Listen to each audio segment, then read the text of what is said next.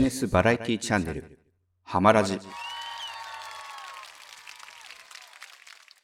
はい、じゃあということで、えーっと本日で4回目ですかね、うんはい、4回目の、えー浜松ラジオ略して浜ラジ、えー本日もやっていきたいと思いますので皆さんよろしくお願いいたします。お願いします。はい。じゃあ本日はですね、えーようやく皆さんで自己紹介をしていこうかということになりましたので、えー本日のパーソナリティ3名のそれぞれ紹介させていただきたいと思います。はい、どうぞ。はい、あの札幌、東京、浜松と多拠点で活動してます。えー建築家をしております。ノブです。よろしくお願いします。よろしくお願いします。浜松で一級出版社を経営している宗さんです。よろしくお願いいたしよろます。しくお願いします。はい、えーえー、宗さんと同じく浜松で一級出版社を運営しております、えー、山さんです。よろしくお願いいたします。お願いします。お願いしますはい本日はこの3面でお送りさせていただきます。はい。一級一級出版社っていうね肩書きを作っちゃう。かなり引っ張られてる。引っ張られてますね。今まで社内でもそんな呼び方にしようなんてのは一回もないですけど、いやさすがですね。はい。ちょっと箔がついた感じがしました。そうですね。うん、箔がつきました。今度からそのようになります。はいということで、まあ、なんかいつも私たちやっておりますが、今回で、えー、と4回目のラジオ、うん。えっ、とあ、原稿を出してないですけど、確かうちのラジオのね、趣旨説明をしなきゃいけないんですけど、うん。確かこんなこと言ってましたね、浜松ラジオは、えー静岡県浜松市初初の、えー今紹介した3人のノリで始まったビジネスバラエティネットラジオ番組と。うん。ということで、まあえー、とリスナーの方にはね、まあ、ビジネスの種になる雑談トークであったりとかあーそれからゲストをお呼びしてねビジネスの話をするというような、えーそんな番組になっているということを前回台本に書いた記憶がございます。はい、はい。なのでそんな感じでね、えーぬるっとやっておきたいと思いますのでよろしくお願いいたします。お願いしますはい。お願いします。でですね今回ですねすみませんオープニングトークも何もね実はちょっと今日バタバタして全く私今日の、えーラジオのネタを考えてきてないんですけどはい。どうしようかなと思いつつあのー、モネさんのぼさんあたりでなんか実は持ち込もうと思ってたみたいな話ってありました？うんとね、前回、えーっと、う木馬とバードコール。あはい。うん、そうでしたね。なんかいい話になったやんね。はい。確かに。さすがこの3人だなって感じなんだけど。ありがたいありがとうございます。そうですね、はいそういえばただあれはそうですね。なんかうん。次回に持ち越すんで、触りだけやろうって言って多分本編には入っていないそうなんですよ。うんあ、そうなんだ。実はそうなんですよ、なってしまっていたので、うんうんうんえー言ったこと忘れちゃったよ。そうですね。いやそうなんですよね。我々のあのいいところでもあり悪いところでもあるんですけどひらめきと瞬発力があるんですよそうそうそうそう。ねそれをずっと頭の中に留めるっていう仕組みをしてないんで、ね、全くその機能が。どんどんこう吐き出して吐き出してっていう。誰か受け止めてみたいな状況になってるんでね。そこの機能がちょっと欠如してるんで 確かに忘れちゃったんですけど一応記憶の限りだとそうあのーなんか形になりそうな企画を持ってきたよってノブさん言っていただいて、今おっしゃった木馬とバードコールの話をされてました、でなんか宗さんが確かあの時ちょっとこう、はいカタカタっとネットを叩いてくれたら、木馬とか余裕で売れそうじゃんっていう話をしたところはちょっと覚えてるんですよ。うんうんうんうん、なんか楽天とか普通にネットショップで20万ぐらいで売ってるんじゃないかみたいな。出ましたね。うん。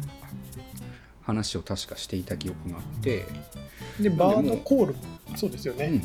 あそうそう。でバードコールもそうですよね。あのフリマサイトとかで2000円ぐらいで売ってるじゃんみたいな、話でしたね。うん。話をしていたので結構もっと具体的にしてあとなんかどこに作ってもらうとか、うん。流通どうするとかなんかそんなぐらいだねもうあとはみたいな話だったかなっていう、そんな記憶ですけど記憶蘇ってきました、あそういうの話ですね。僕の中ではもう、あの、はい。うん。億万長者になってイメージしかなくて、確かに。僕の中ではすでに終わった企画なんだけど、なるほどなるほど。実はまだ一歩も動いてはいなあ、かった。そうなんだ。はい、空想空想の話。後半の方でその2つをその、吉川さんでしたっけ？古川さんでしたっけ？吉村あ吉村さん。にはい。作ってもらうっていう話が出てたんですよね。うん。うんうんうん。で結局そこ話しないと勝手にやっちゃまずいのかなっていう。うん。あるんですよね。うん、確かに。そうですね、まあ、だから天竜企画でパスできる人がいればいればしたらいいいいんですしはい。で一応今日そのそうなんですよ。ささっきあのノブさんと会ってはい。まあまままたここでも話して今日1日5時間ぐらい多分話すけど なんか恋恋人かなぐらいの時間ぐらい長くいるよね。学生の恋人みたいですよね、うん。学校で会って帰ってもちょっとお家で電話しようみたいな感じの状況になってるんですけど そのささっきあの学校学校ならのあの新川企画のオフィスさんで、うん。えっと、いろいろちょっと簡単な打ち合わせと資料のあの引き渡しをしてもらったんですけどその時に見たら、えっと、バードコールのアイデアはねさゆみさんの確かアイデアだったっていうことうになって、ん。そうあの例の人間ハブスポットのなるほど。元気印さゆみさんはいの確かアイディアだったなっていうことだったので結構まあさゆみさんとかもまたその辺でアイディアで入れてもいいのかなっていう気もしつつっていう感じでございますね。うん、一応ねさっきまああの急ぎであのデデータ化だけパラッとさせてもらったのでちょっと森さん見るだけあありがとうございます。見てみましょうか。そうなんですよやっぱデータ化してあると便利だなっていう。ねそうですね。便利だよね。えー、便利だなっていうこと。で、はい、もうさっきずっと、えー海外ドラマ見ながらスキャンをしてましたずっと。えーっと全部でねそうなんです。30いくつあってでまだちょっと目次とかデータ化してないんであれなんですけどあこの辺とかですかね。そう。森の仲間たちと話そう。で、バードコールこの辺がさすがうん女子っていうか女の子の。確かに。その下の落書きは僕が落書きして、うん。うん。あの、ワークショップ終わった後に、山となって積まれた企画書を見て、ワイン飲みながらね、うん。うん。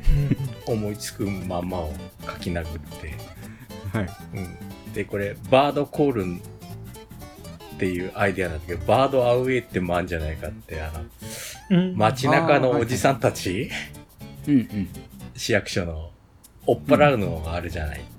今、バラですね。はい。はい、うん。あの、銃でやってるけど、うんうん。あれをこれ、あのー鳥が嫌がる、うん。あの、周波数出すように先端を交換すれば、うんうん。コールにもなるし、アウェイにもなるっていうのと、うん。それあの、熊を追っ払う熊鈴からちょっと発想したんだけど、うん。うん。ううん。ん、先端を変えればどっちにも使えるかなと。うん。うん。なるほど。で、あとは鳥の種類に応じて先端を変えて、例えば犬ワシを呼びたいときは犬ワシ用の周波数が出る先端をつけると。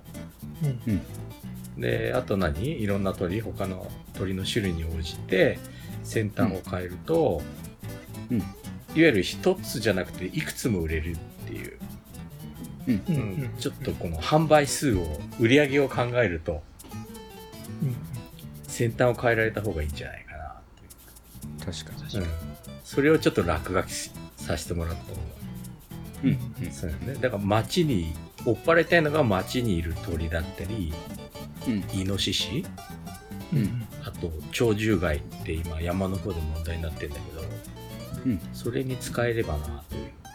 熊からの発想、熊鈴からの発想。うん。なるほどなるほど。で、これなん、そもそももっと掘り下げ、ワイン飲みながら掘り下げたのは、はい。物を買うっていう人間の衝動を考えたときに、うん。緊急性が必要だろうと。うん。ああなるほど。確かにそうですね、で、鳥を呼ぶのは非常に心に余裕がある人たちしか鳥を呼ぶなんて発想にはならんだろうなと。花束買うのよりハードル高いかもしだれないよね。そうすると、じゃあバードコールと緊急性を掛け算したときどうなるかなって。うんそこに緊急性が生まれるとしたら、今、街で困ってるうん街にいる鳥だったり、山の方行けばイノシシで農作物やられちゃったりとか、うん。そういうのが緊急性なのかなということで、うん、うん。アウェイという発想が、コールじゃなくてアウェイがあるんじゃないのっていう。うん。なるほど。うん、そこかな、うん、実はポイントがね。そこにそんなあの落書きしてあります。うんうんうんうんさすがそのなんていうんですかね商品開発的なプロセスをちゃんと経てる感じしますね。なんか どうやったら売れるかっていう観点から、ね、そうそう導き出すっていう。確かにそうですね緊急性という観点も大事ですね。うん。うん、なかなかね鳥が呼べますって言って道の駅置いてあっても、うん。相当心に余裕のある人かなと。うん、買うの、にしかもまあ今昨今コロナでなかなか外出がって言ってる時代背景もありますからね、まあ、余裕持って山で鳥呼んじゃうよなんていうのはなかなか 相当余裕のある人だよね。そうです余裕のある人だと思いますからね。確かに。そうかそうか。そうそうするとこの今ほらブサイクにやってるじゃない街の中でおじさんたちが。C の。うんうん。ピストルみたいの鳴らしてるんだよねちょっと生で見たことないんですけど。あの結構街の中は僕なんか歩くの好きで歩いてるんだけど、はい。あの音でびっくりするわけ、うん。うん、突然その銃声がするわけですよ。なるほど。だから空砲的なやつがそう。ですね。へそうー。ちょっと浜松だからそういうことないんだけどニューヨークとかだったら リアルにやばいっていう。リアルに怖いですね確かにで身構えたりしてしまうんだけどニューヨークに、うんあのいた頃の記憶が蘇って、うん。うん、それだったなら笛なら違うのかな。っていうん。んそうすると変な話市役所の方に配れるじゃないこれ。うん。あ使ってくださいって言って。うん。そうするとこのおそらく鳥獣被害は日本全国の悩みだと思って。うん確かに。なんか僕も一回都心の方でそうなんですよね、うん。なんか鳥獣被害のやつでななんていうんですかそのワシとなんか鷹とか高城ですかなっうんていうんですかね、とかを使って意外にあの対策してるっていうそうニュースを見たことがあって、うん。へえっていうなんか意外ななんかね今の現代日本じゃ絶対に雇われない職人さんたちだと思うんですけど、高城の意外とそういう人たちでしょ？そう高そう城っていうかね。っていうんですかね、うん、匠って書いてね、そうそうなんですよ。だから確かにあのどこでもねこういう実害は出てるんだなっていうのは実感はあるんですよね。確かうん。うん。に、うん、そうだ実害っていう意味では昔僕が前に住んでた横浜の家もベランダに鳩が住み着いちゃって意外に都会の人の悩みでもあるかもしれない。都会に向けてそのアウェイの商品を展開するってもなんかできるかもしれないですね。うん。うん鳩なんかね。確かにいいですね。だまずは緊急性が高いところに需要を見出して展開していってうん。そう。こ後の々にバードコールってまあねさすが女性らしいうん。可愛い発想だったんだけどうん。ちょっと本当ワイン飲みながらあのもう一回ちょっと自分なりにねうんうん。読み返した時にちょっと思いついちゃった、確かに。でもそっちの方が商品的にはしっくりきますね。うん、なんかうんちょっと広がるかなと思って。うん宗さんどうですか？初初見実際提案書見て。提案書企画書。まあ、あのあんまちょっとあの画面的に文字がちょっと見えないんですけど。ああごめんなさい。あいえいえ全然あの僕のパソコンがちょっとちっちゃくて。はい。でもまあとりあえずまあノブさんの企画ならやるやるでしょうところで。せっかくなんで、確かはい、儲けに行きましょうっていう。にうん。結構あれですよね鳥なんでカラスとかもカラスとかももうですよね。ううん。んそうですよね。相当カラス多いですもんね。多い。多いですよね。多い。多いね。確かになんかたまにバンバンって聞こえるのってなんかのろしとかかと思ってましたけどそのバードコ鳥追いールなんです。そう鳥追いなんですね。鳥追いなんですあれ。だそうなんですね。からなるほど。これ本当に笛でなんとかできればうん。うんうん。でほらあのーだんだん思い出してきたんだけど浜松って河合と山穂っていう楽器の町なんでうん。ああ確かに。その辺の音響学とかもう長けたエンジニアとか研究者がいっぱいいるような気がしてうん。うんこれ持ち込んだらちょっと面白いと思ってくれるんじゃないかなと。うん。別に。笛で無理ならうん。なんか縦笛ぐらい大きくしちゃってうんうん。鳥追いしたり鳥を呼んだりしたりするのもあるのありかなと。か確かに。確かに。フルートとかにしちゃってもいいかなと思うんだよね。うん。確かに。縦笛フフルート版とか、うんうんうん。多分あれですね。うん。あのあすいません。あの結構もう売る売る感じはもう見え結構見えるじゃないですか。うんあとはまあ生産体制だけ決まったらゴーサイン出るかなっていうところがあってうんそこだけですね。はい。ね。そうですね。であれムネちゃんだっけ？前回。はいはい。スズメの声の周波数とか調べてくれて。ああはい。はいメルカリでありましたね。はい。あるんだよね、ありますあります。はい。結構研究者はいそうな気がするんだよね、いますねたうんうん。多分嫌な周波数っても絶対あるわけでしょ。ツバメだと2500から3000とかでしたよね確か。会話するのが、はい。嫌な周波数って絶対あるわけだよねあのありますね。あの人たちもね。うんうん。それって多分研究者だったら分かってるような気がするので。うんうん。うん。で静岡大学にいないかねって話を。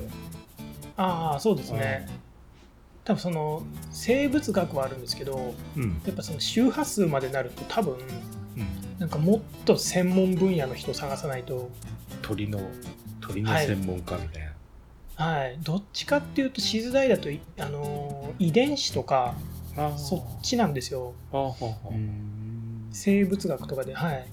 やっぱり北海道の方かね強いのは。そうですね。一旦リサーチした方がいい。もう一回リサーチした方がいいかもですね、そうするとブネちゃん言ってくれた生産体制だと、本当に河合さん河合楽器さんとかはい。ヤマハさんとか乗ってくれたら一気になんか最高です解決するんだよね。いやもう勝ちですね。ね確かに。はい。コラボした企業相手が最初そこっていう。すごいすごい強運だよね やっぱり。すごいですよねそうなってしまうとやっぱり相当やっぱり引き寄せっかんね。うん。確かに。そうか。じゃあ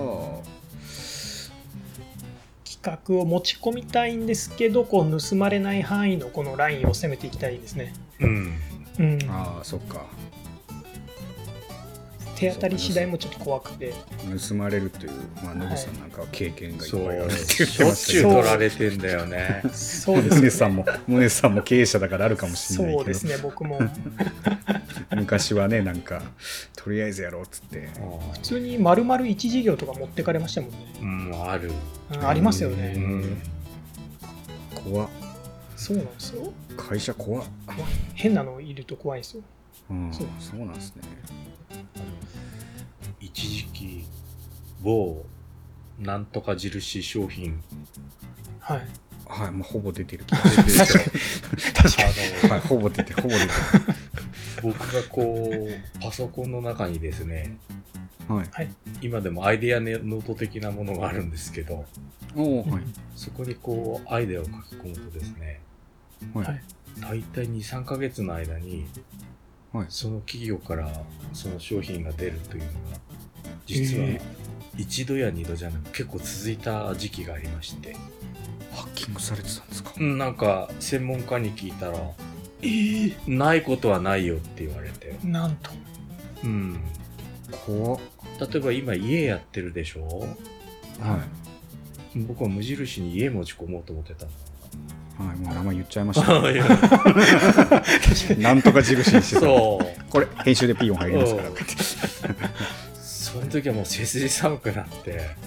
はい。え。うん IT の専門家に相談しましたね。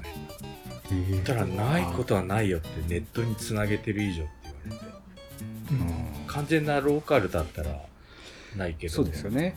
ネットにつなげた時点でそれはもう覚悟した方がいいって言われて。えー、なるほどそんなこともあるんですね、うんじゃあ。あれですねなんかやっぱアイディアアイディア守ることもちょっと考えながら。そうなんだよその辺、うん。そうですね。ここの3人の場合は結構ラジオでかなり重要な話をしてしまう、そうですね。確かに。確かに。そうですね。まあ、一応そういうコンセプトでやっておりますからね、はい。企業さんのそっち系の担当者聞いたらもううわうわだよね。そうですかパクろうと思ったら。いやー参ったな 参ったなそうですだから結局だからそのぐらいのことを3人で話してるからうん。ね企業さんからあのうんこう商品開発手伝ってくれとかねオファーがあるのも、はいあるということを前提にやってるわけだからね。そういうことですね、まあ確かに、まあモロファの剣っていうのはどうしようもないけどそれは確かに。仕方ないけどね、確かに。うん。そうかそうか。あということはあれですかね。結構没企画系を、うん。あのー売れるように持ってった方がいいですかね。それもねあのはい。無駄にはしない方がいいって。そうですよね、この間ちょっと僕のコンペで落ちたのがイタリア経由で売ってるって話したと思うんだあああはい、おっしゃってました。さす時代が違うなけと、ど、うん、あのサイトでも売れるよ十分。そうですよね。あ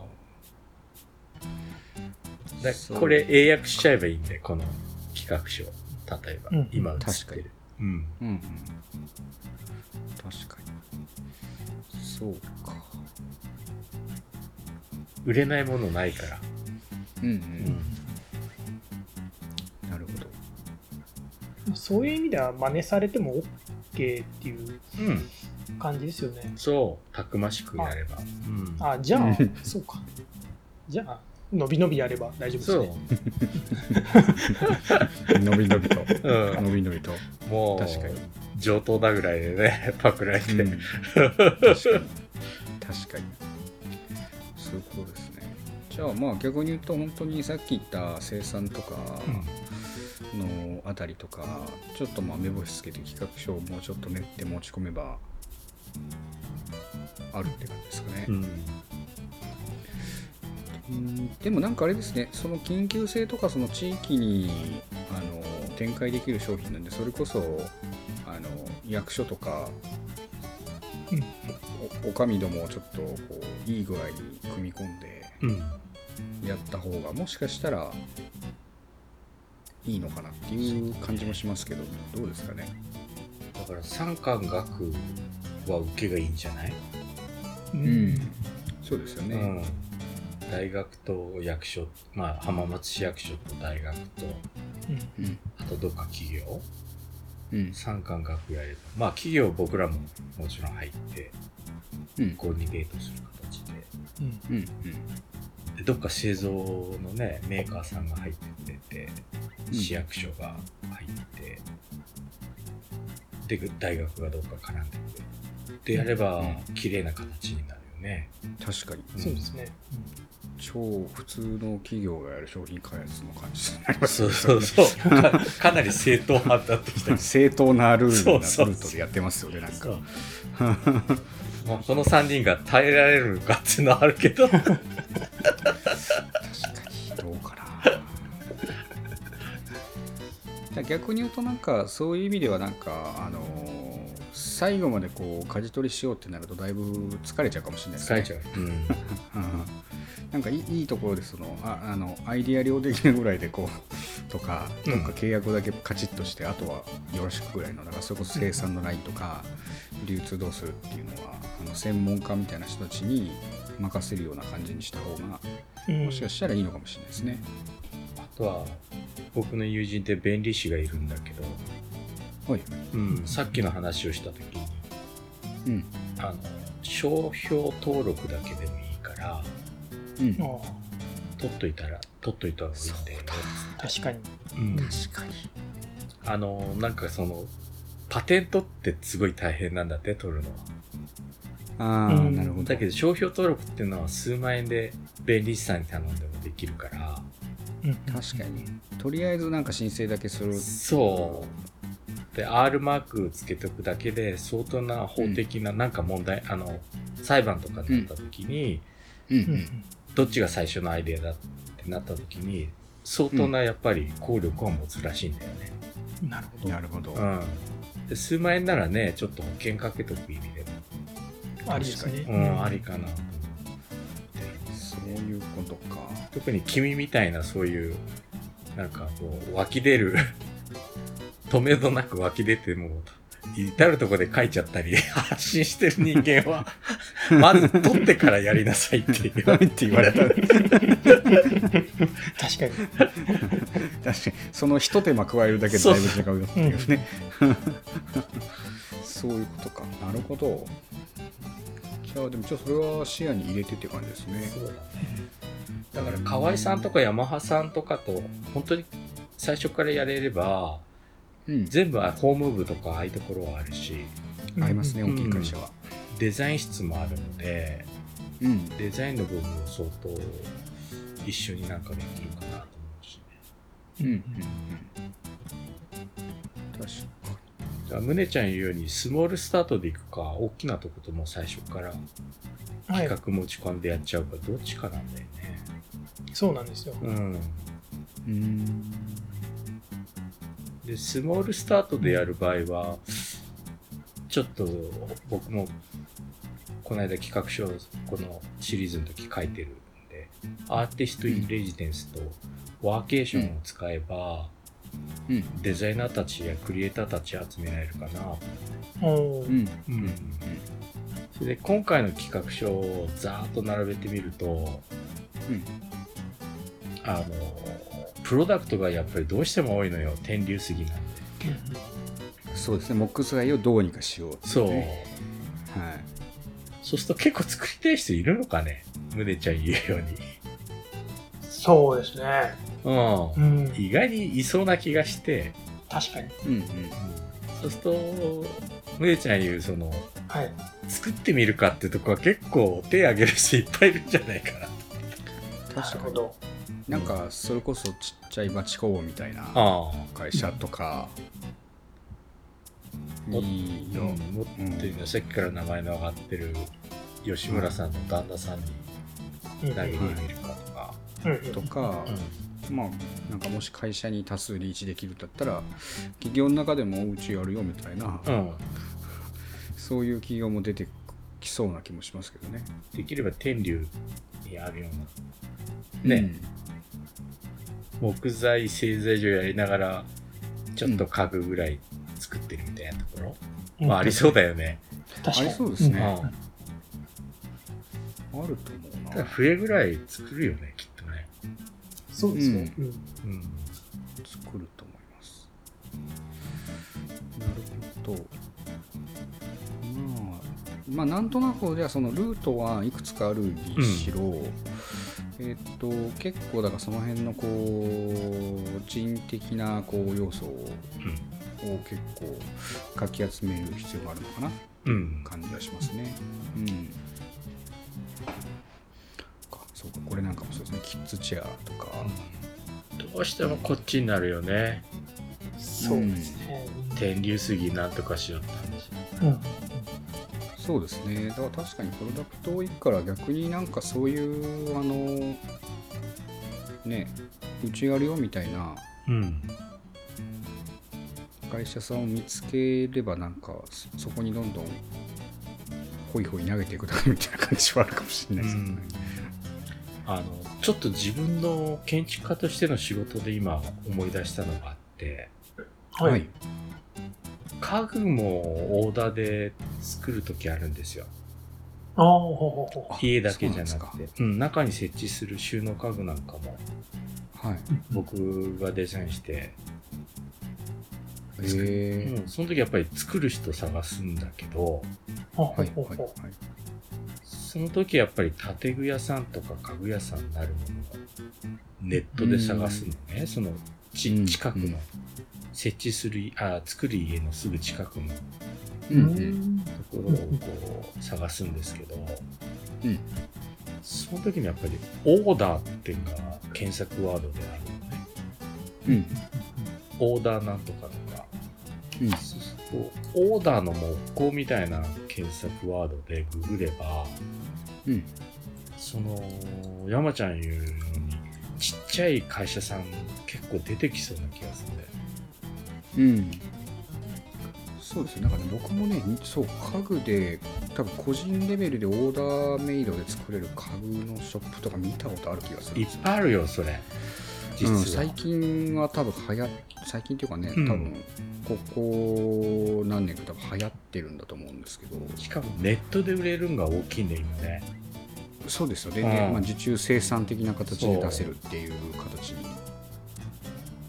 なのであ、結構、す作り手は意外にスッと見つかるような気がする。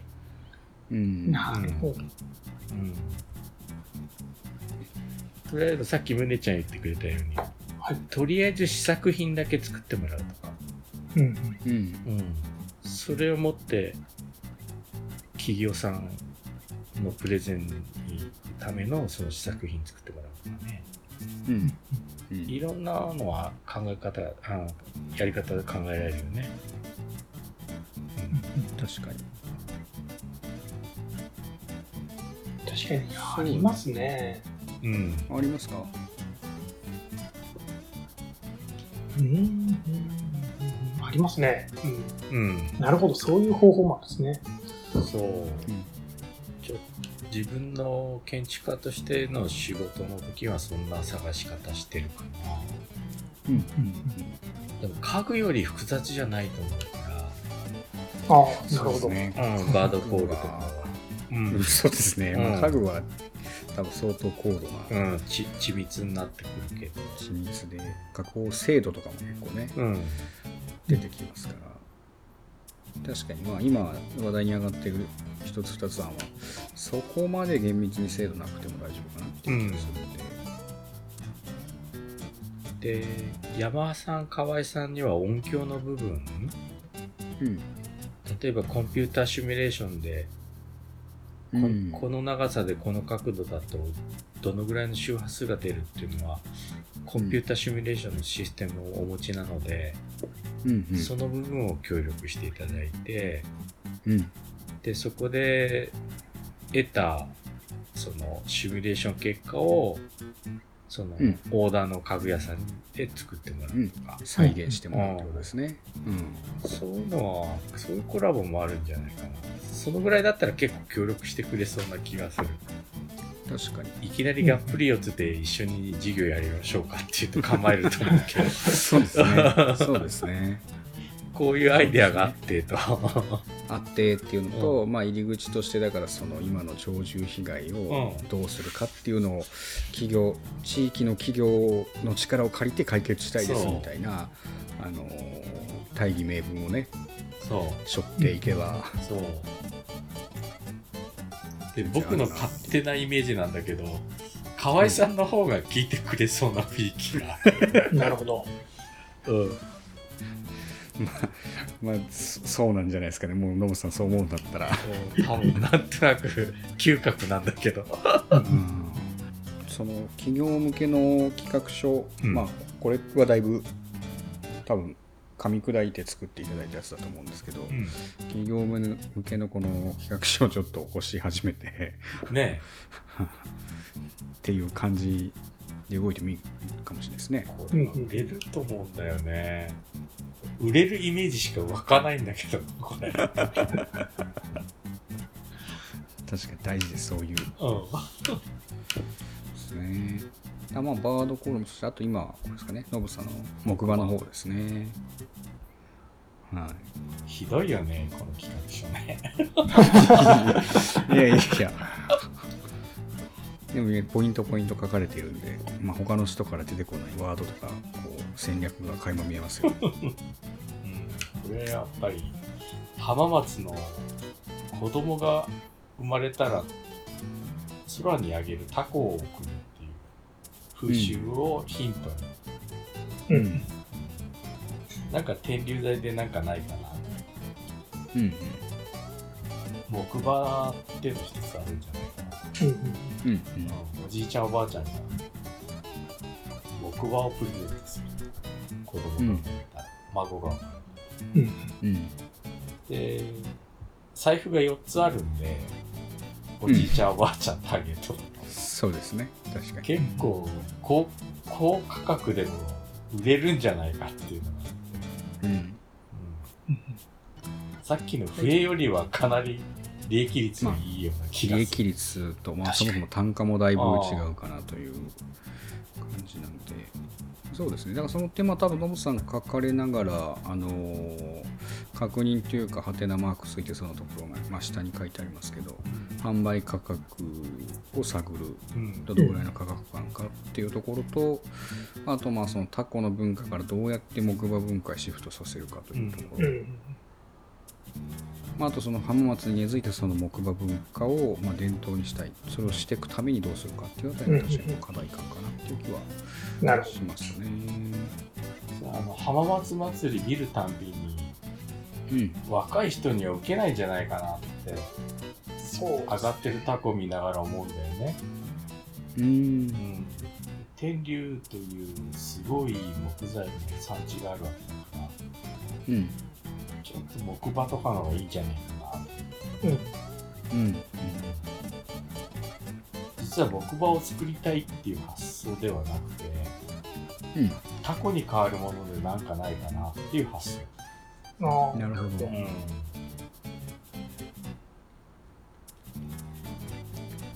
たら宗ちゃんが調べてくそうですね。1番目の販売価格は、はい。前回多分マックスで23万ぐらいかなっていう言い方を、すはいしてねて23万って。23万。オートバイ買えるんじゃない 確かに。ね 一番高いやつでそれって言ってたんでね。多分平均取るともうちょっと低いのかな数万ぐらいでしたね。うん。するのででしかもまあと確かあの時調べていただいた時にそれこそその木材が何たるかみたいなストーリーとかそういうのも特にうん。あまり仕掛けなく、うん。とりあえずなんか職人が手作りで作りましたよみたいななんかあのチャッチいおじさんの絵が載ってとりあえずそのぐらいで売れてたっていう感じだったんで。あれで売れちゃってるってことだよね。そうですね。なんかその辺のそうですよね。なんかその文化とか伝統にするっていうなんかその背景とかストーリーとかそういうところを載せればより売れるんじゃないかなっていう気がするんですよね。確かに。すでにあるわけじゃんタコという。うん。子供が生まれたらタコを送るというあ、うん。伝統がある。うん。だからそこを木馬にすすればいい。とうん。時代に合わそうですね。せて、うん、確かに 時代に合わせてって言われて今ちょっと、構はい。C 絡みで大々的なプロデュースとかがやっぱ効果的そうですよね。うん。うん。なんかあれ、あれですね。そう、僕、なんかその木馬のデザインみたいなうん、のさえあれば、一回先売っちゃってもいいですよね。そうだよネねットとかでちょっとテスト販売してみてもいいかなと思ってます。で、制作期間も適当に半年とかにしといて、ああ受注生産っていうあ、そうです。形で、にして半年デザインで売っちゃう。納品にしちゃってとか、いや、で、まあ、値段ちょっと何段階かテストもありかなとは思いますね。いいなるねマーケティング的なあそうです、そうです。素晴らしいそれは、うんまあ、そのさっきのバードコールもそっちが早そうかなとは思ってたんですそれが早いっていうよりか、そもそもそのしないと売らないよね絶対ねそうなんですよ。そもそもそのメルカリの人のやつを買って、自分で使ってみて、それを丸々パクった同じのを作って、自分でもう一回メルカリで売ってみるっていうのをやってみた、やってみるといいかなとか思ったりすごしてたんですよ。くいいテストになるよねはい。うんちょっとテストしないと、そう一気にはかけれないかなと思ってるので。そうだよね確かに。でもまあそうですね。なんか前回だからその調べていただいて宗さんに調べていただいた内容だと、その木馬とは言ったけど意外にう馬以外のデザインもあるとかあ、ありました、ありました。はい。そのお子さんの好きな動物に合わせてみたいなアイデアも確か浮かんでたのでうん全然なんか確かに受注生産でこう持っていける気はしますね。うん。ねだって作り手はどうもいっぱいいそうだもんね、いそうですね。まあ、どうんどうもどうもなんですけどねどうもいっぱいそうなんですけど 家具だけでねあんなにいっぱいいるわけだから逆にさ宗ちゃんさはい。宗ちゃん調べてくれたとこではい。いろんな木馬作ってる人いるじゃないあ、いましたね。はい。で僕らでさサイト作ってはい。注文取るじゃん、はい。うんそれ横流しすればいいんじゃないですか？あ、もうありだと思います。ね、頼むよっつって。はい。さすがです。転売そします。したら、そう、多分俺僕らの分ちょっと乗せてさ、そうですね。さすがですね、なんかもう僕らそうちょっと転売の世界にいたこともあったんでその発想だなみたいな。そう転売だよね。まあ、そうです。アイディアの他の転売。他の EC サイトから他の EC サイトに金額の掲示するっていう。どう？それ早く。ない？うん、それが一番早いですね確かに。ねはい。だからそれで売れたり集客というかその見込みが取れたらえ。うん。自前生産にして利益率上げるっていうことにすればいいって感じですかね。天竜杉をそこに持ち込めばいいんじゃないうん、うん、確かに。うん。そそうしましょうか、うん。それだったら別にあのこの3人以外に特に何も持っていかなくても。そう。できるよね。できるし。普通に得意分野ですね僕とか山さんの、はい、得意分野なので、うん。本当に作る人なんていっぱいいるからさ、うん。そうですね、うん。世の中には。確かに。ああでもさすがですねこの3人だから出たというかこれ普通の企業はやらない。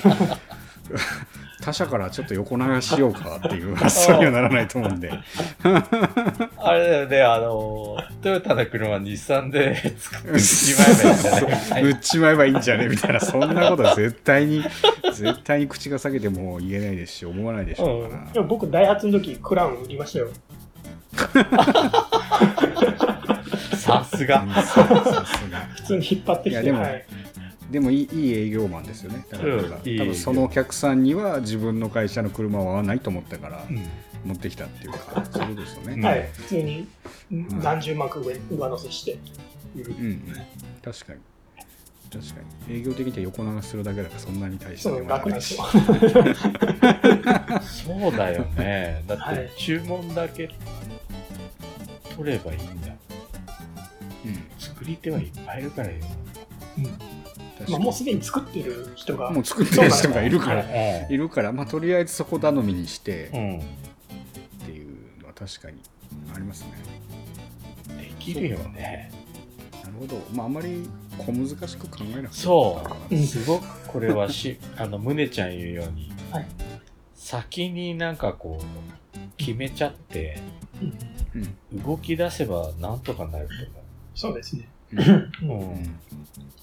あの木馬のやつもあの23万で一応売って売ってはいたんですけど、うん。まあ、評価が1個もついてなかったんですようん。大体評価ってあの20個買ってくれたら1個ぐらいつくみたいなあのあれがあるんですけど統計的にね。そうですねうんけどまあそれぐらい売れてない可能性があるのかなともちょっと危惧してたので、20個は売れてないわけね。まだはね。いうんいや、まあ30個、40個は売れてないってことだね。はい。まあ、もしかして1個売れてるかさえちょっとわ、あのーわかんない。同線だと売れてなさそうな気配もあって、うん。心配はしていたので、うんうん。逆にさ、むねちゃん考えればさ、はい、あのぐらいの腕の人は、じゃあ暇でしょうがないから、あの人に頼むにすぐ作ってくれる。ありえますね。ねはい。そういう、ことですね。確かに。え腕はあるのにね、あの人ね、あれだけの。あれ23万なんで、そのまんま40万ぐらいで売っちゃえばいいんですけどね。売っちゃえばいいよね。はい、倍ぐらいにして売っちゃえば、ま倍ぐらいにすれば、僕らの分ね、あはい、倍乗せて。で、なんかこっち届いたら、その天竜すりって言って、ハンコポンと押して、うん、お客さんに発送するっていう。発送する。手前手前手前手前ではいお OEM 化するみたいな、ブランドつける、うんまさに中中国輸入のやり方ですよね。中国人のやり方ですね ありだよね。ありですね。中国普通にありだと思います。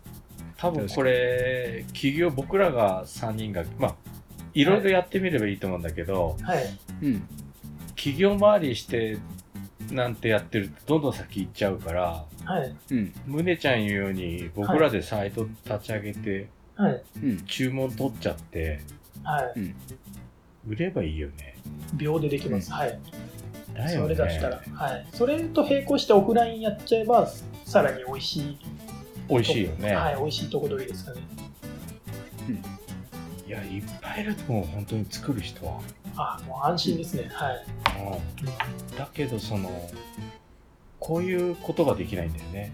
インテグレーションすることが。あうん、企画を発想したり、まあ、そのために僕らが3人がこれから企業とコラボしようっていうのは、そこ皆さんだけど、あ、はい。企業の皆さんこれから絡んできますんでね、はいそうなんだよ。それ、やっぱりここがないんだよね。インテグレーションする。そうですね。会社がないんだよね。うんうん会社って人もいないんだよね。会社の中に。はい。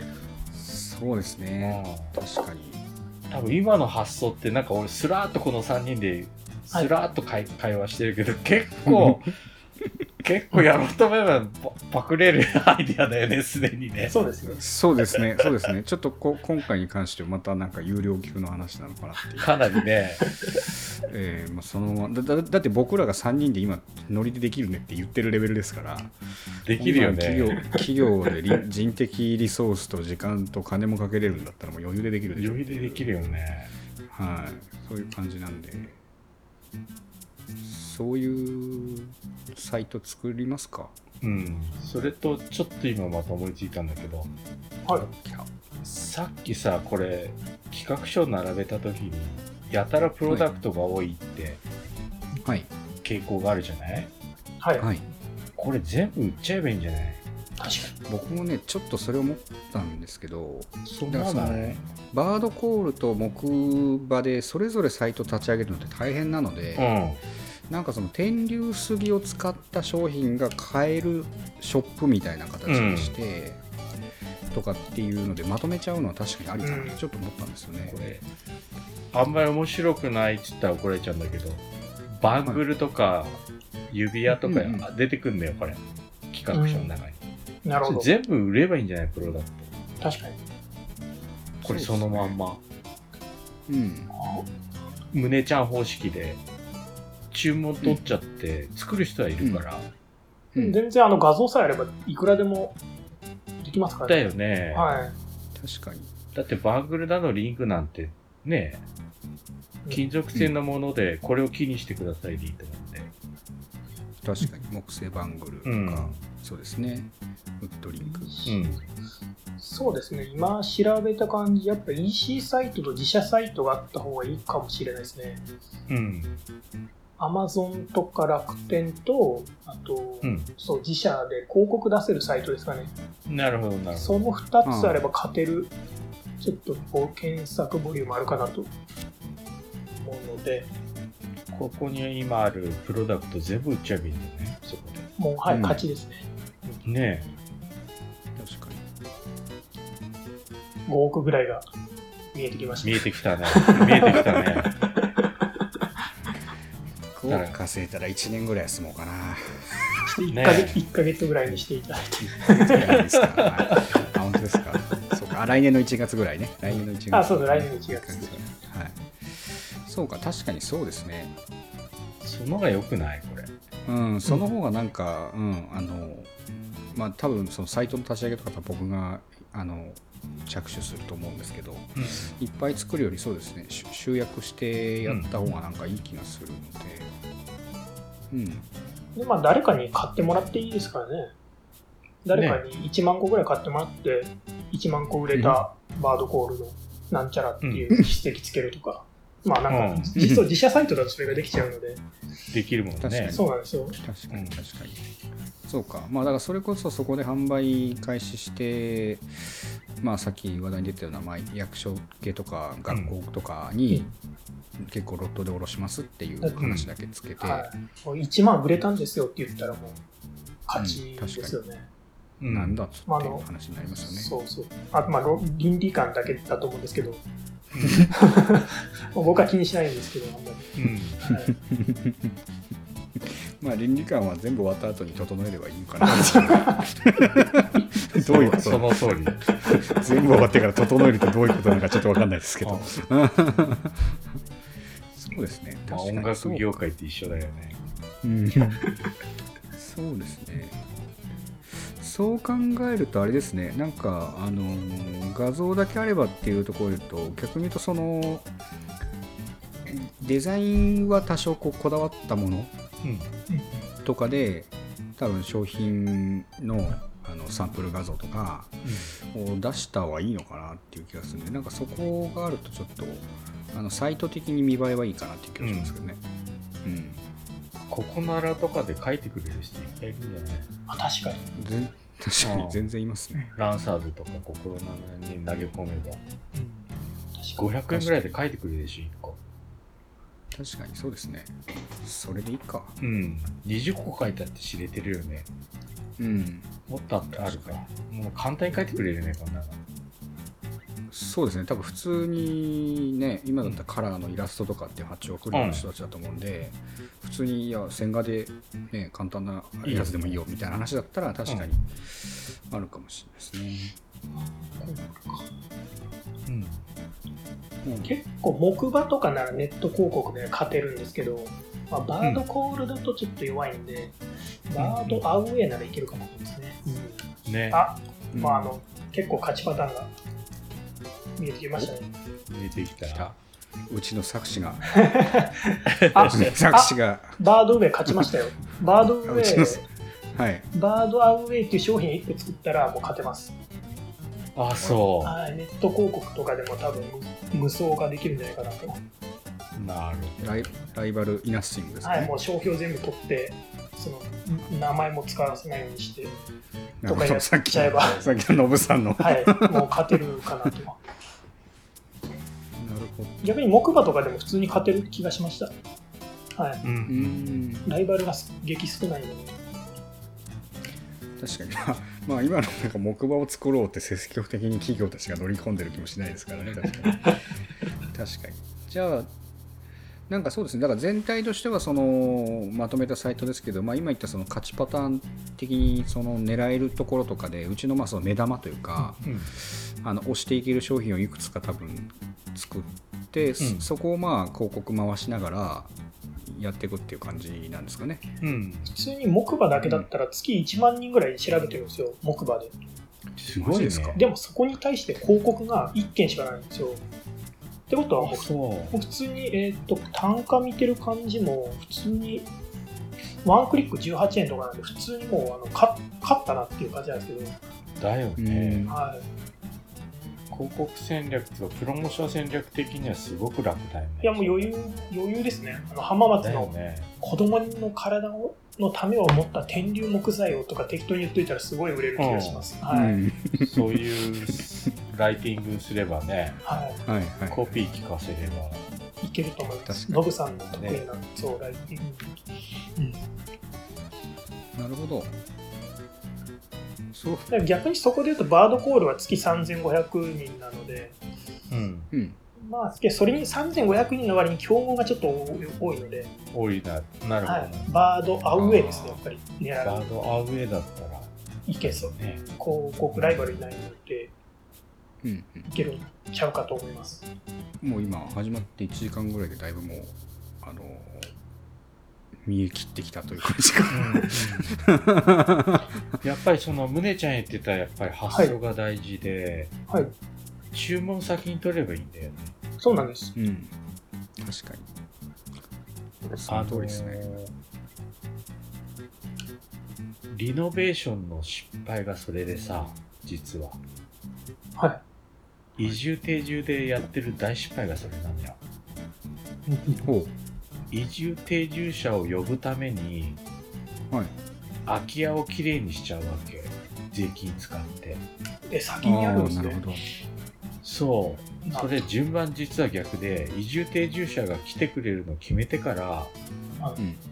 空き家をリノベーションするべきじゃんそうですね。確かに。逆なんだよもう綺麗にしてそればっかり見せてさこんな綺麗なのがあるんであの来てくださいだからダメなんだよね。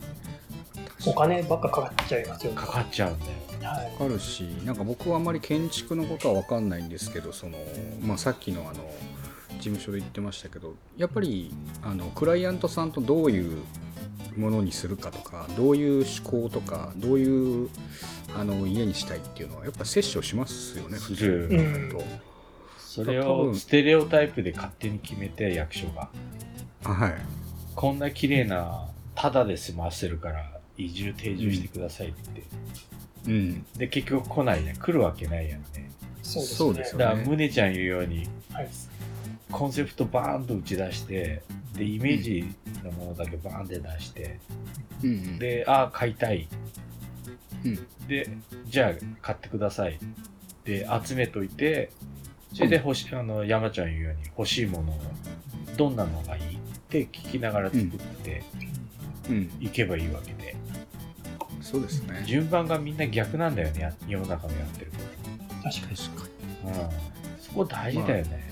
確かに。まあそれは結構一時代的なものの売り方ですよね、うん。だからその周りの人とか流行ってるものが売れた時代があったから、うん。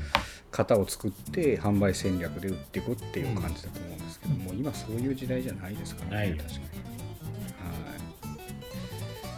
そうですね。確かに。注文先取っちゃえばいいかはい。うん、確かに。さすが。さすが宗さん、ら。うん。そこはちょっと見落としてたね。まあ、僕ら転売出身なので、そういやだから同じ転売出身なのに僕はちょっと忘れてた。んであ。ーところでちょっとさすが宗さん僕あの、もともとあのアマゾンの転売で、なんかワンピースのめちゃめちゃレアなやつあるんですけど、うん。あれ98万ぐらいで売ったんですよ、一回。で仕入れ値が30万ぐらいだったんで、うんはああ、儲かり、儲かったなっていう。あ。なるほど。はい。ありだよね、だけどそれね。そうなんです。あの、お金もらってから取り寄せたので、だよね。逆にそのね。取り寄せるときにその商品がなくて、うん。もうあらゆるところから探して、この 3種類ぐらいから組み合わせて送ったんですけど、懐かしい。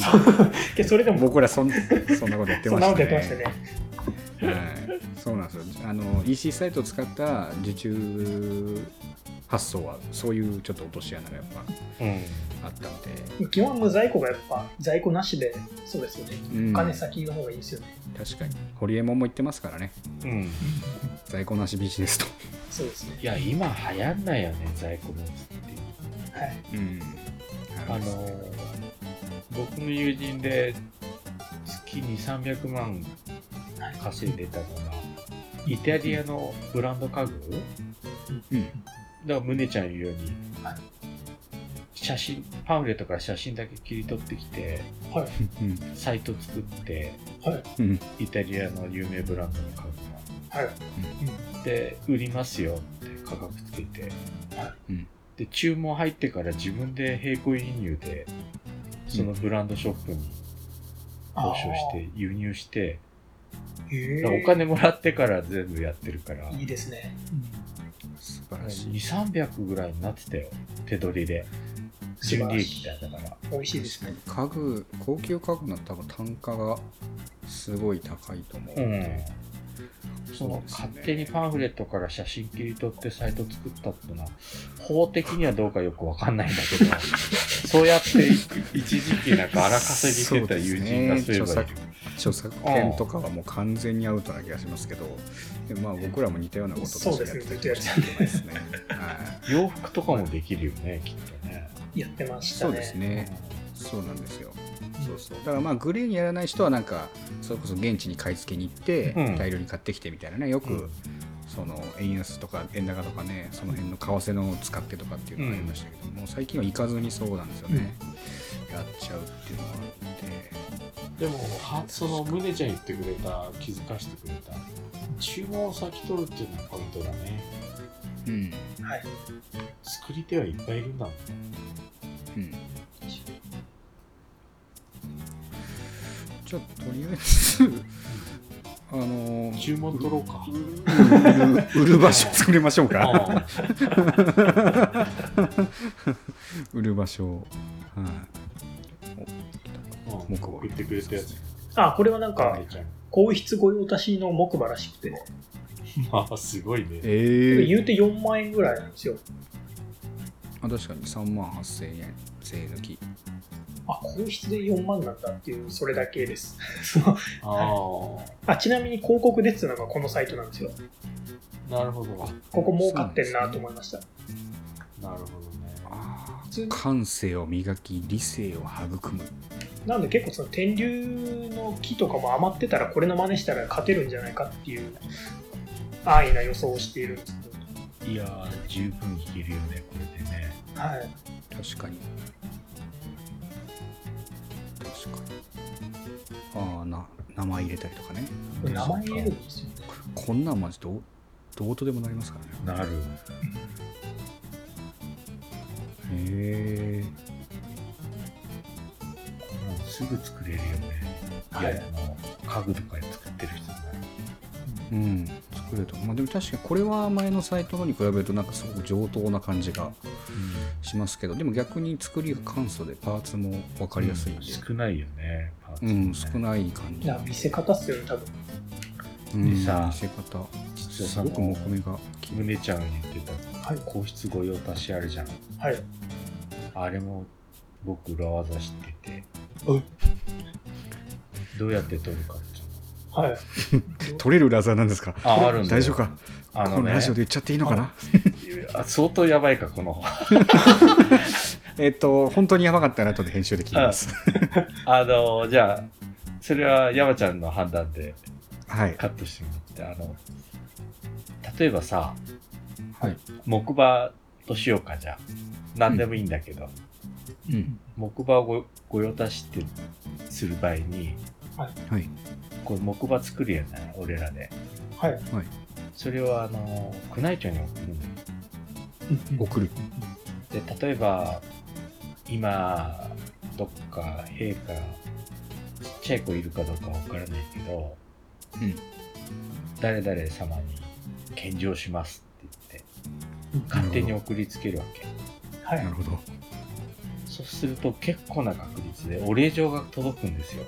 へえ。へえええそれは宮内庁の名前だったり、ひょっとしたらその、陛下とか、皇后様からの名前でお礼状が届く場合があるんですよ。あらあの、有名なのは、あの、えー今や、希少米になってしまった、なんでもない田舎の米、あの、福井の、はい。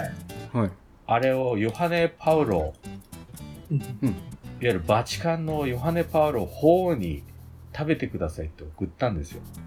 うん田舎のおじちゃんが、はい。農家の。うんそしたら、ヨハネ・パウロから直筆のお礼状が届いた。へえ。すげえそう。それをテレビと新聞が取材で行って、今やもう希少米で、世界中から注文が来るんですよ、そのおじい。ちゃんとかに。確かにそれと同じ方法を宮内庁でやると、はいお礼状が来れば、御用達って結構名乗っちゃっても大丈夫っていう。ええ、勝ち。ああ、勝手に送るんだよ。うんあす完全にありですねうん。実はそういう方法がある。全部やった方がいいですよね、じゃそあ。バードコール。はい。う。うん。バードコールもやるし木馬もやるしうんそれ、バードコールでやったら、ライバル蹴散らせますからね。かなり、だって御用達って言えちゃうよ。はい宮内庁やひょっとしたら陛下の、か、あの、政子妃殿下あたりのお名前で、お礼状いただいたらもう言っていいと思う。御用達って。すごいちょっとこれは衝撃的なうん。ちょっとカットで。実はあの、この間さ、あの、有名人に会える方法を、ちょっと伝授したのと同じちょっと、匂いがする手法なんだけど。でもまあ本質的にはでもそうか、うんまあ言ったらスーパーの試食みたいなもんですからねそうなんです、そうなんです。無料でね無料オファーですねでそうですねやはりあの、はい言うても人気商売なので、あの、皇族の今、皆さんも。うん。だから結構なあれで宮内庁頑張ってお礼状書いたりとか、なるほど。うん。ある、結構反応はあるんですよね。確かに。そうか、まあ、ある種あうん。アイドル的なね。そう。確でも今俺が一番びっくりしたのは、あの、バチカンに米を送ったあのおじいちゃん。確かに。確かおじいちゃんなんで、その、サイトを作るってわけにいかなかったけど、で、テレビと新聞が取材で殺到したから、うん。海外メディアも当然取材できたんで、うん。世界中に放映されたわけですよ。なるほど。そうすると、はい。ん ?80 億だっけ？あ、120億人だっけ？キリスト教の信者って。うんうん。あそうです。だからすごい。120億の、うん。いわゆる宗ちゃん言ってた、は平均的な反応率掛け算しても、じいちゃんが生産間に合うわけないみたいな。確かに。そうか。あでもなんかそのバチカンの方はでもそれこそここ最近のヒット事例にでも近いですよね。それこそピあのピコ太郎のジャスティン・ビーバーからの逆輸入とか、うん。海外でバズらせて持ってくるっていうのはありですね。やっぱなんか、うん狙いなのかもしれないですね。持ってるならネットで売るのに国内だけじゃもったいないよね。確かにそうですね。うん。確かにそうですね。そそのぐらいグローバルに考えた方がいいかもしれないですね、だって福井のものすごい田舎のおじいちゃんよ。うん、なんでヨハネ・パーロに送ろうと思ったのかちょっと。確かに。もうなんでそこ意味わかんにつながったのか。でもその意味わからなさがねやっぱり可能性が広がっただけど直筆の手紙が届いたの。確かにそれはちょっと。あすごい。もうこれテレビドラマとかなってるんですね。あ、なってんだ。そうなんですか。本まで出版してもうもういろいろんなところからもうもう権利を貪るように。いろんなところにお金を作り出して売って。最初のきっかけはよくわからないんだけど、なんでそう思ったのかね。確かに。それこそ神の啓示があったんでしあょうね。ったんか。ね。相当やっぱ強運だよね、その人ね。確かに。そうなんだいやそれ確かにいいですね。そういう裏技の仕掛けも入れながら流行らせていけばいやあるな。じゃあいいじゃないですか。国日本国内の最高峰も狙えるし狙える。うんうん国外にも、まあ全然いけんじゃないかな。確かに。いいですねまあ、こういうこういう話を聞いてもやんない人はやんないですからやっぱそうそう。ありがたいっすよね、確かに。確かに。実際やろうとしたらどうやどうやって送ろうかとかね。送はい。り方わかんないみたいな止まっちゃうんで。別に僕らも知らないですけど。できそうですよね。で僕らはねそれこそ、はい。あの海外から輸入して、ましたからね、うん。うん、販売をしてたので入れることができるんで出すこともできるなぐらいの感覚はあるとか、そのぐらいの軽さはありますから、Google マップ見れば、うん、バチカンの位置なんて出てくるしね。確かに。確かに。本当ですね。確かに。確かに。でまあそもそもそもだからキリストでいろんなそういうね、うん。あの送り先とかも公開されてるでしょうしねなんだったら、うん。イタリアではないんだが、イタリア政府行けば、バチカン王国うん。のいろんな情報出てくる多分出てくると思います。確かに。でそこに別に普通に黒猫ヤマトで送れば。確か届くよ。間違いない。に、うん。うん、そうですね。なるほど。じゃあなんかそういうテこ入れも使いながら。うん。宮内庁もそういう方法でうん。御用達取ってるっていう。うん。このローマ法王にお米送った人なんですけどうん。他にも7冊ぐらい本出してて、マジで？結構面白くてそのゆ もう米作ってねえんじゃねえか。あそうなんですよ。あの UFO の話の本が何冊かあってえ？すごい面白いなって思って。ああ、そっち系の人なんだ、やっぱり。なるほど。いや、あながち山ちゃんの予測は外れてないんじゃない？確かに。刑事なんじゃないか、その。刑事がキャキャトルミューティレーション一回されちゃって。あ。ですねそこでこの間ローマ法王が米食いてって言ってたよって言われたんですよぐらいの。話だよね。話かもしれないですね。そんなノリだよね、きっと。確かに。すごいですね。そこだけ切り取ったら全くいかれてる話なんですけど。あの胸ちゃん言うようにもうすでに米作ってねえんじゃねえ、その人。がお風呂場で。これはもうやってないですね。絶対作ってないよ 作っても作っても供給間に合わない世界でももう作ってないんじゃないかなこの UFO とローマ法王っていう本がちょっと気になります。ね何それ読みたいの、俺も。完全にだ。完全にだもう。武けど直筆の手紙来たからね。そうですね。そうで。すね。確かに。もう怪しい人じゃなくなっちゃうよね。確かに。あマブダチだっていうか。2021年。え今年ああ、全然3ヶ月前とかにもう本出してますね。X ファイルの主人公が語る最高機密。やばいじゃん UFO の話じゃんね。X ファイルっつったら。そうです X ファね。イル。モルダーとスカリー。ああ、それですわ。懐かしい。懐かしい。懐かしい。なんで人間が燃えちゃっああ、そうですね。ありましたね。あれも X ファイルだよね。X ファイル。そうか。だけどさ直筆の手紙来たらもう怪しい人じゃなくなっちゃうからね。確かに。一気に世界世界レベルハイレベルついちゃうの有名人ですよ。いやーちょっとそれ狙っていきたいなで、なんかあの、もはや、あれっすよ。著者のプロフィールがもう、あの、米作り関係ないっすよ。見てみますか？ちょっと。ジョブチェンジしたんですかねああ高野さんというと方科学ジャーナリストですよ。UFO で街づくりを開始しって書いてますからね。そうね街づくりに結びつけちゃったへえ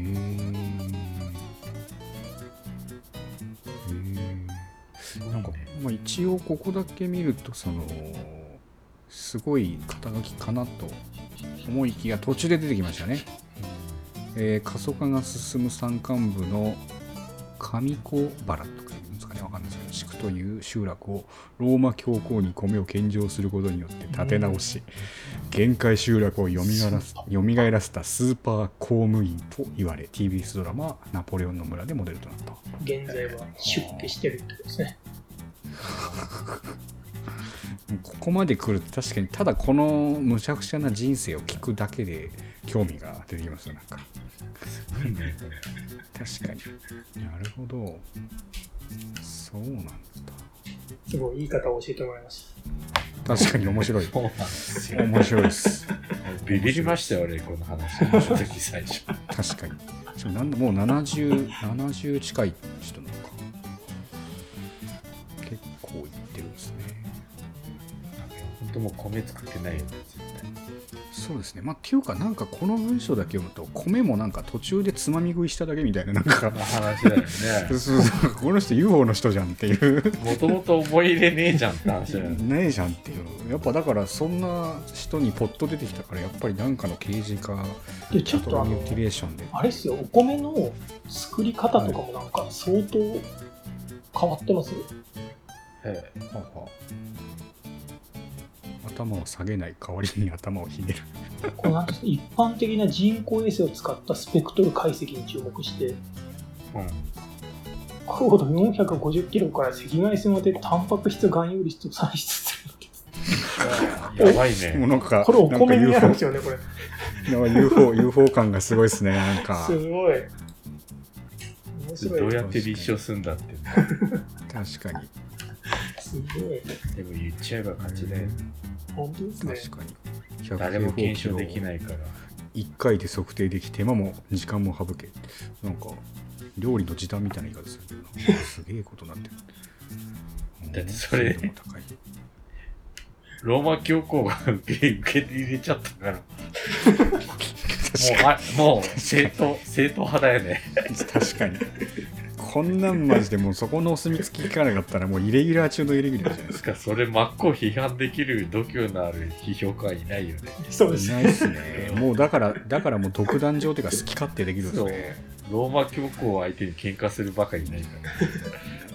いやいいなそういうチケット僕らも手に入れたいな。最高だよね確かに。すごいですね。世界もうこの人だから世界レベルの免罪を手に入れたっていう。そう。もう世界中どこ行っても VIP 扱い。です VIP ですよね。やべえ。俺ちょっとあのローマ教皇とマブダチなんだっつってうん。行くわけでしょ？いろんな行くわけですね。行くわけですね。確かに。イタリアなんか行った日にあの下にも置いとかれないよね。確かにじゃあちょっと我々もね京子ちゃん友達にする方向で。そうですね。はい。えーいやもうで別にできるんだったらマジで別に送るだけですからね。確かに話聞くと、そうね。うん、送るだけだったら別にかりましたじゃあちょっと、えー、高野さんを超えるつもりでそう。仕掛けていきましょう結構御用達とかはそんな方法があります？ありがとうございます。うんなるほど。いいですね確かに戦略的にじゃあやった方がいいですね。そうですね、やりましょう まあ今更ですけど結構この木馬見てるとなんか作り的には意外にそんなに技術力がないっていう そうだよ。あのいやそうだよ。あのそう。なんかもっとその木組みだけとか、うん。なんかそういう感じなのかなって思ったけど一見綺麗ですけどなんか普通に多分これネジ穴ダボで隠してるだけとか、うん。そう。なんか DIY で DIY でやるだけのレベルのなんか、ああの、山さん作ればいいですか？そうだからなんかワンチャンあるなっていう、はい。なんかプあ のプロトタイプぐらいならね。はい、もういいんじゃないですか、プロトタイプで。そうそのぐらいのなんか感じを今今改めて山さんの DIY 事業に。も確かに。それでいいじゃないですか。変の可能性広がり変な人作るより山さん作った方がいいんじゃないですか。そうですね。で1個作れ作れたらだからそ,、その先生産に載せればね。売る方法はもう大丈夫だと思います。確かに、はい。そうですね。確かにそうしてみようかなじゃあちょっと今度キーもらいに行ってこようかなうん。木はいっぱいあるだろうな。うん、でもでもどうなんですかねなんか前にそのノブさんがワークで言ってたその結構日本の国産材ってふっかけてくるみたいなあうん。なんかちょっといやらしい風習があ文化があるっていう正規に買えばね。うん。でも地元行って、さゆみさんあたりにさ、ううんうん口聞いてもらえば、あ、そこにあるの持ってきなよとか言って。木こ木こり何人か知り合いいるってそう言ってましそうそうたもんねいっぱいいるからさ。そっかあ、しかもあの、おみくじ書いた人、企画書。はい本業あれじゃん。木切ってる人だよ。ええあそうだったんでしたっけ？そう。あじゃあいいかいらっしゃるよね、もうもうすでに参加者の。つながってきたじゃあちょっと家にあるやつで3つ作ろってって言えば。うんうんうん。確かにあいいっすね端材くださいっつってうん。うん。端材くださいだから多分山ちゃんが端材くださいって言っても、ちゃんとしたんくれると思う。うん。そのぐらいは普通にあると思う。この人、船久保さんって木切ってる人だよ、確か。あそうなんですねそう。あの、ご自身は、あの、会社勤めしてたんだけど、はいおじいさんか、そのひいおじいさんぐらいから、天竜の木こりをしてる人なおおおで、後を継ぐんで帰ってきて。うん。企業にいらしたんで、こういう企画書書ける。なるほどうん。ただ、今は後を継いで木を切ってらっしゃる。うん、木こりをされてる方で、確かに。じゃあちょっと気をいただいてうん。山さん、さっきのあのサイトで作れるやつ作っちゃえば、あれじゃないですか。うん。うん。はうん。い。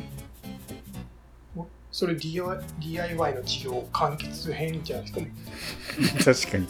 そうです。僕ゆくゆくは DIY でちょっとおまんま食べたいなっていうところもあったんで。そんなに好きなの？まあそうなんですよ。結構好きなんですよ、えー。ただそのなんていうんですかね自分で作ったり生産するっていうとか家具作るってなるとうん。それこそその生産とかあの需要と供給のバランス取れないんでまあだったらなんかそのアドバイザーとかうん。なんかそういう方向かなっても考えたんですけど意外に作るの僕らが好きなんですよもうじゃあ完全受注にしちゃって、そそうですねだから完全受注にしちゃって、うんまあなんかオーダーメイドというかまあ全部一品物みたいな感じぐらいの対方とかねしてあり。つく作るっていうこれはありう。。しかも、しかも作るん嫌になっちゃったら誰かに頼めばいいじゃん。確かに。そうなんですよねそう、いっぱいいるからさ。でもなんかこのこのルートを歩ませたかったのが吉村さん夫妻かな。って感じしましたこの確かに。感じですよね。今言ってるなんかね木工で受注生産でなんとなく売っていくみたいなね感じね。確かに。そうかもしだから、あの、注文さえ取っちゃえば、れないアウトプットの先は山ほどある。うん。うん、うん、うんそうですね。うん。わかりましたじゃあお金先いただいてから考えればいいのにね。そうですね。うん。山さんが DIY 職人になるんですね。確か 完全に職人ですよね。もう確かに売るのは任せてください。やったー。意図せず。確かに。いいな。ちょっとそれいいな。憧れだな。最近久しぶりに会った人に最近山ちゃん何やってんの？うん。馬作ってるかな？とか超言いたいんですよね。馬作ってるかな？っつっては？みたいな。絶対いいわ。そんな感じで。はい。また流れに身を任せながらうん。やっていきたいと思いますんで。はいじゃあ12時も回ったことですしそうですか。はい。そろそろ終わりでよろしいかなとはい。はい。いうことで本日ね、第4回目のハマラジ、本日はここまでとなりますんで、ありがとうございます。ありがとうございますありがとうございます。絶対使わないと思うけど、一応締めようかなと思って、このまま決めときました。もう2時間聞きっぱなし疲れちゃうから、ここ絶対使わなそうなんですけど、はい、一応締めたんで、そんな感じでよろしくお願いします。はいはい。